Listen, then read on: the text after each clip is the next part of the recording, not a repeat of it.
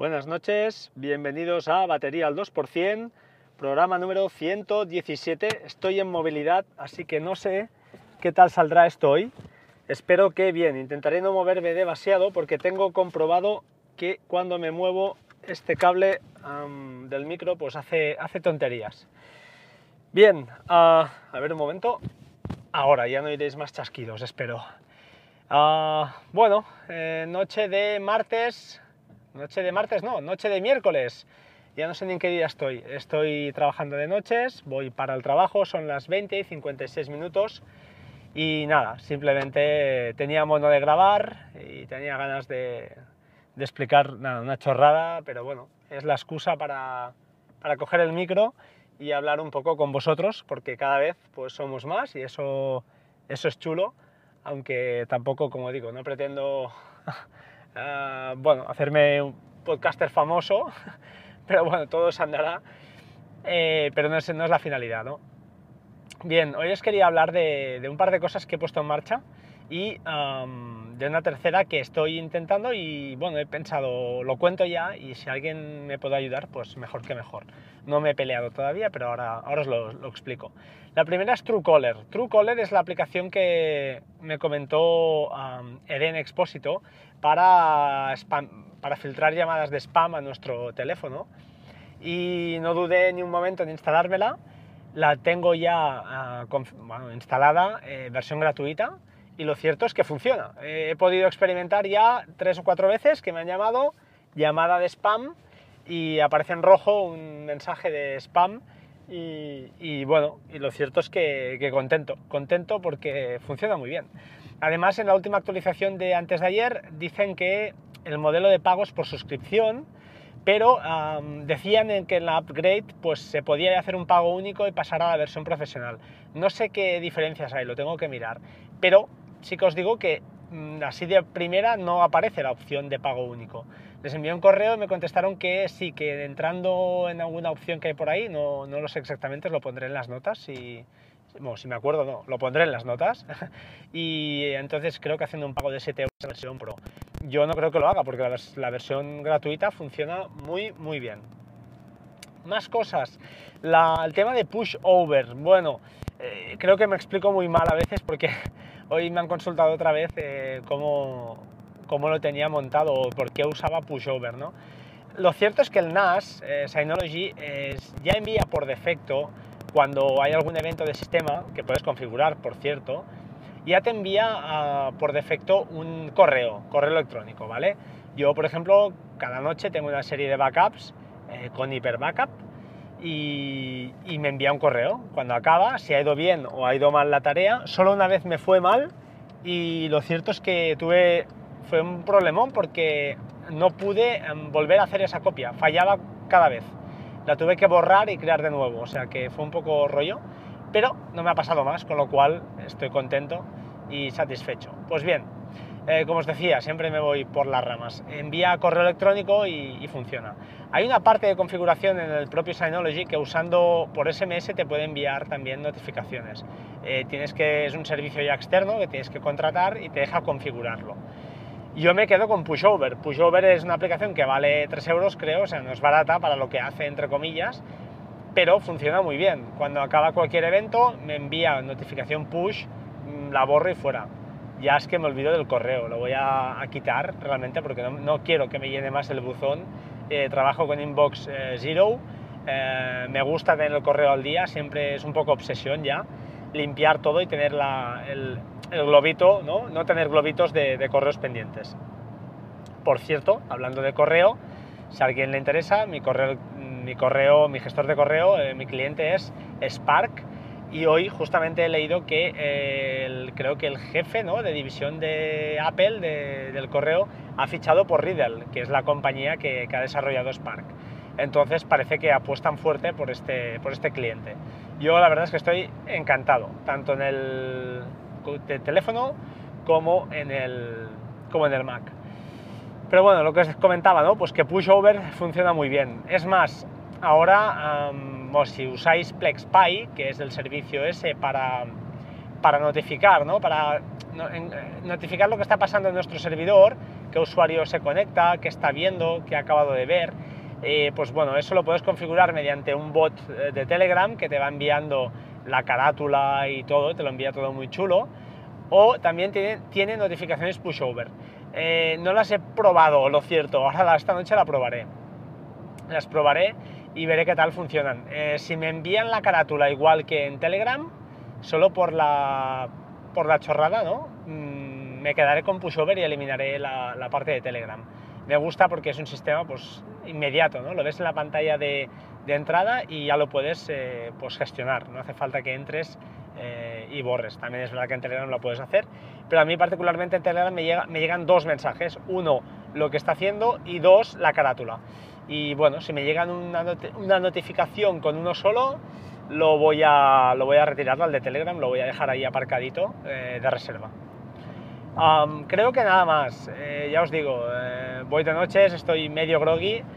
Bueno, comentaros que mañana eh, colgaremos el podcast que grabamos el viernes de Tormenta y además un podcast largo, largo, largo de dos horas, dos horas y algo con Ángel hablando sobre pues un poquito los servidores NAS y los HP en su caso, HP, Raspberry, es decir, las dos alternativas, ¿no? La alternativa cerrada pero cómoda o la alternativa, disculpad, la alternativa abierta, que sería la de un HP Proliant, pero que, pues bueno, a priori implica más tiempo para montar eh, según qué servicios. Ya no digo todos porque hay algunos que con dos, con dos líneas de código están corriendo, o sea que el, el gasto de tiempo es cero ya os digo, una, una charla, eh, yo, no, yo no acabé muy contento, lo cierto es que estaba muy, muy cansado y, y no fue todo lo, lo, satisfecho que, que me, hubiera gustado. Además,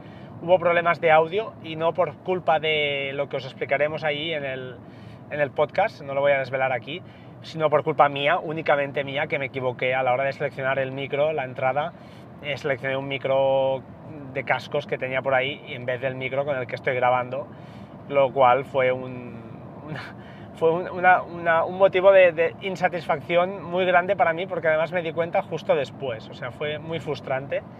Pero bueno, se entiende bien, se escucha bien y la verdad es que Ángel, como siempre, pues yo creo que, explica cosas interesantes. Yo soy más repetitivo, pero bueno, espero que al menos, pues si alguien le ayuda, pues ya nos damos por contentos y por satisfechos. Desde aquí ya os digo, vuelvo a pedir disculpas eh, por la calidad del audio en mi lado, en mi lado, que no se oye mal, también es verdad, darle una oportunidad, pero no es todo lo correcto que, esperábamos. Y ahora sí, creo que nada más. Simplemente, bueno, daros las gracias por los, que retuiteáis, a los, que seáis, porque hacéis que esto suba, ¿vale? Cada vez somos más. Y bueno, a nadie le amarga un dulce y me gusta, y aunque no estoy mirando cada día los usuarios que tengo, igual pues una vez por semana voy entrando a ver cómo está el feed, pues oye, es, es un placer. Ah, finalmente os dejo con lo que os quería comentar de que quiero poner en marcha. Fijaos, os lo voy a explicar porque así, pues bueno, hacemos comunidad, ¿no?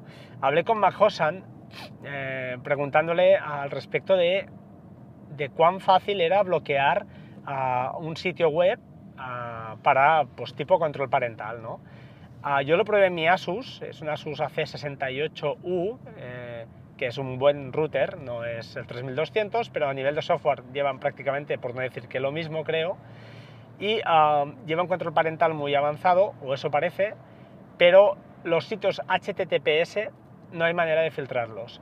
Buscando por Google parecía fácil la cosa y no es tan fácil. Hablando con José Antonio Majosan de Naseros, que por cierto ayer colgo dos vídeos que os recomiendo, son know-how básico, pero está muy bien para los que no, pues para los que no pilotan tanto quizá.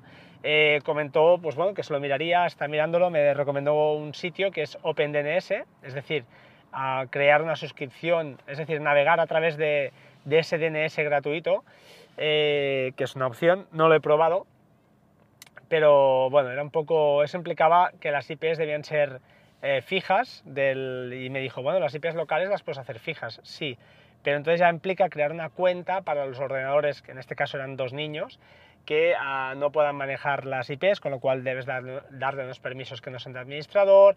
Es un poco más rollo. Yo quería algo más, ah, más directo. Eh, pues bien, por el NAS no es fácil, es decir, ay, perdón, por el router no es fácil. Incluso creo que el de Synology alguien me dijo que probó y no. Simplemente porque los sitios HTTPS van encriptados y, son fáciles de, pues eso, no son fáciles de cazar. Entonces, eh, el tema era para webs, no, no, eran webs pornográficas, sino eran webs de juegos. Una web en particular de Jabo, que es un juego, no me preguntéis de qué va, pero es un juego online. Y la idea era bloquear eso, pero es HTTPS. Y ni el control parental de juegos online ni nada lo filtraba. O sea que algo hacen esta gente también para que no se, no se les tape el, agujero, ¿no? Entonces, yo estaba pensando, hoy se lo he comentado a Majosan, de montar de momento en pruebas, en minas, aunque no tengo dos niños de esas edades, pero para probarlo y si va bien, pues ya decirle a esta persona, que es un familiar, animarle a comprar un NAS, aunque sea sencillito, y montarlo. Entonces, entonces antes de, tirarlo para adelante, quiero probarlo en, mis, propias, en mis propios equipos. Y la idea es ah, montar una de dos, o un, de, un servidor DNS en el propio Synology, que sé que se puede, o al menos lleva un DNS server, con lo cual ahí supongo que se, habrá, se podrán filtrar listas y ahí sí que podrás bloquearlo. Y la otra opción es montar un proxy, eh, que también hay un proxy server en, ya os lo diré, en el Synology, al menos, en QNAP seguro que también, pero no sé bien bien cómo, cómo se configura esto, ¿vale? No lo he montado, he mirado así por encima y debe ser fácil, pero cuando lo sabes, cuando lo sabes hacer.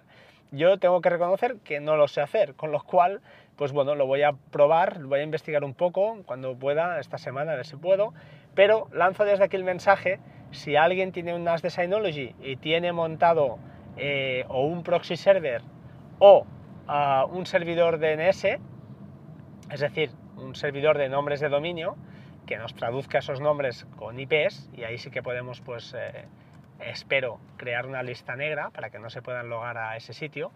Y a partir de aquí, pues entonces, claro, los, eh, usuarios, los, chavales, eh, pues lo único que habría que hacer, en teoría, sería, por lo que he leído, forzar que el DHCP lo entregue también, lo, lo lleve el NAS de Synology, no el, el, router, porque si no tendremos que distribuir unos ficheros que se llaman WAPD, creo que es, y en cambio si lo gestiona el propio Synology, pues el fichero se distribuye por sí solo, ¿no? Entonces la idea es, eh, es esa. Si alguien lo sabe hacer ya, pues oye, por favor, que, que me lo diga y lo hablamos. Yo lo intentaré de todas maneras, si es fácil, pues ya os lo explicaré. Y si no lo consigo, pues también volveré a insistir con vosotros, que ya os digo, somos muchos y seguro que hay gente que sabe mucho más que yo. Eso ya lo he descubierto, lo tengo clarísimo. Pero bueno, pues yo soy el que está lanzando por aquí, soy el altavoz, ¿no? Pero, pero bueno, sé que hay muchos por ahí detrás, que además de los que escucháis, que como os digo, sois unos, unos bestias. Nada más, eh, me despido de vosotros por hoy, eh, desearos que tengáis una feliz noche de miércoles, yo estaré despierto, pero me acordaré de vosotros y si tengo un ratito libre, pues podré, podré investigar. Eh, nada más, como siempre, agradeceros a todos los que estáis ahí detrás, lo vuelvo a repetir, ¿vale? Agradeceros eh, a los que retuiteáis, muchas gracias, acordaos, arroba batería 2% en Twitter. Comunicad conmigo en estos canales, también en batería 2% arroba gmail.com y, ah, y, nada más, y en el sitio web www.bateria2%.com, ¿vale? Eh, ya os digo, eh, cuantos más seremos, más reiremos y más pues me obligará a mí a, a intentar pues buscar cosas nuevas que contaros o, ¿por qué no? Pues eh, no descarto a grabar incluso con alguien, con gente, porque ya os digo, hay bicharracos, auténticos bicharracos que hay ahí detrás escuchando y me gustaría algún día pues poder hablar con ellos y que, que nos enseñaran todo lo que, algunas cosas de las que saben. Nada más, hasta aquí hemos llegado, gracias por todo. Como siempre, eso sí, sed buenos, sed buena gente, buenas personas, ¿vale? Chao, chao, hasta pronto.